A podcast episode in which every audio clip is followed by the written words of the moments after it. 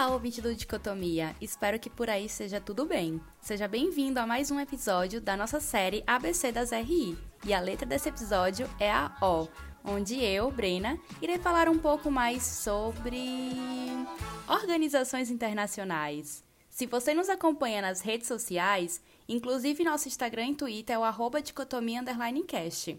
Viu que deixamos algumas pistas de qual conceito vamos falar nesse episódio. E dentre diversos conceitos no mundo das relações internacionais, o escolhido foi organizações internacionais. Como a ideia desse tipo de episódio é trazer um parâmetro geral, já que não conseguiríamos aprofundar no assunto em poucos minutos, começamos! Mas afinal de contas, o que é uma organização internacional? Bem, para entendermos o que elas são, precisamos ter claro a complexidade do sistema internacional. E se lá no século XVII, mais ou menos, iniciou um processo de agrupamentos de pessoas através de estados, nos séculos seguintes tornou-se necessário a formação de não só agrupamentos de pessoas em diferentes estados, mas também a criação de instituições que são de interesse dos estados, porém são além deles. Parece um pouco confuso, mas se imaginarmos que até uma época a relação entre um Estado e outro estava baseada no direito internacional, baseando-se em princípios mínimos do direito costumeiro, com o passar do tempo e a partir do aprofundamento desse relacionamento, surge a necessidade de instituições para além desses estados. Assim, são as OIs responsáveis por realizar toda a parte operacional de acordo com as normas pré-estabelecidas entre as partes dos tratados internacionais. E para que isso ocorra, é fundamental que os estados estejam de acordo e obedeçam essas decisões, já que essa atitude é primordial para fazer parte de uma organização internacional e que funcione. A partir disso, destaco a definição dita no Manual das Organizações Internacionais do autor Saintenfus, onde ele diz que as organizações internacionais são associações voluntárias de estados que podem ser definidas como uma sociedade entre estados constituída através de um tratado com finalidade de buscar interesses comuns através de uma permanente cooperação entre os membros. Agora, se pararmos para pensar rapidinho na grande diversidade de temas que estão circunscritos nas relações internacionais, seria impossível ter apenas um órgão que pudesse ter diálogos ou até mesmo confrontos e conciliações entre os Estados. E justamente por essa complexidade que existem muitas organizações internacionais e dos mais variados temas. Por exemplo, a mais conhecida delas, a ONU, Organização das Nações Unidas, mas também temos a OEA, a Organização dos Estados Americanos, que é caracterizada como regional, e, por exemplo, a OMC, a Organização Mundial do Comércio, que é uma OI global. E além delas, existem outras bem conhecidas, como a OMS, voltada para o setor da saúde, a OIT em relação ao trabalho, a Unicef, voltada a crianças. Assim é possível perceber a variedade de temas que são abordados, como segurança internacional, direitos humanos, meio ambiente, energia, turismo, educação e desenvolvimento, por exemplo. Mas e na prática, como essas organizações internacionais atuam? Elas são responsáveis por tarefas desde o início da concretização dessa relação entre Estados, como reuniões e produções de documentos e regulamentos, até o momento em que gerenciam a aplicação do que foi acordado.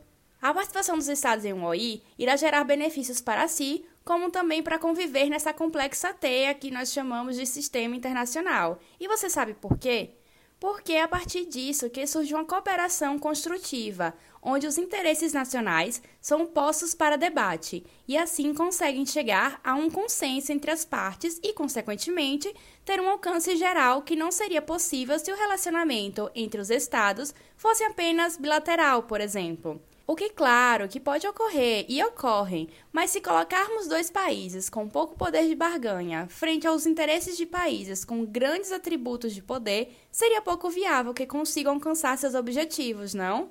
Além disso, ao participar dessas instituições, eles também terão acesso a instrumentos suplementares para utilizar nesse novo espaço. Bem, podemos destacar que as três principais características são o multilateralismo, a institucionalização e a permanência. E dentro dessa primeira característica, o multilateralismo, ressalto dois aspectos importantes de uma organização internacional. Ela pode ser tanto de caráter regional quanto global, como mencionei nos exemplos da OEA e da OMC.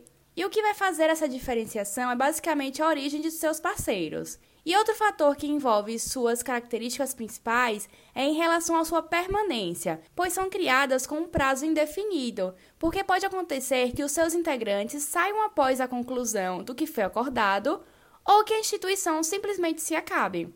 Além disso, é importante a existência de um secretariado com uma sede fixa e que possui personalidade jurídica. Assim, também destaco a importância dessa questão do voluntarismo, que eu comentei lá na definição de OI. Pois será justamente isso que irá implicar a responsabilidade de assumir o que foi acordado em um tratado. E também é interessante eu ressaltar aqui que o tratado de criação de uma OI tanto é um acordo entre seus parceiros, mas também é um tipo de constituição, já que é ele que irá determinar a estrutura como também o funcionamento dessa nova organização. Dessa forma, o fenômeno organizacional foi alavancado a partir do período da Segunda Guerra Mundial.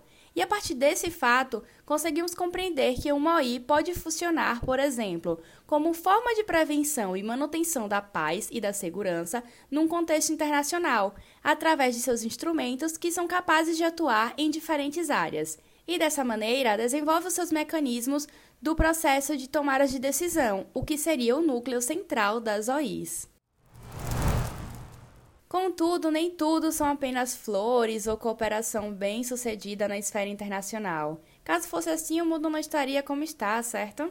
Todo esse debate acerca das OIs é muito complexo, porque está inserido em um sistema internacional cheio de particularidades, além da convivência das OIs em um conjunto de desafios como conseguir financiamentos, questões de divergências entre as organizações e suas agências, ou até mesmo para os Estados-membros aderirem às normas que são criadas. Então, muito do que é debatido é em relação ao grau de eficácia das OIs e, consequentemente, de suas decisões. Para isso, autores afirmam sobre a necessidade do princípio fundamental da autonomia institucional, e será sua existência que constituirá a personalidade internacional dessa organização. E assim é demonstrada a diferença entre uma organização internacional e uma simples continuidade da atuação externa tradicional de um Estado nesse sistema internacional. E fica por aqui mais um episódio da série ABC das RI. Para mais informações, como as referências utilizadas nesse episódio, você pode encontrar no nosso Instagram, o arroba dicotomia. Obrigada por escutar e até o próximo!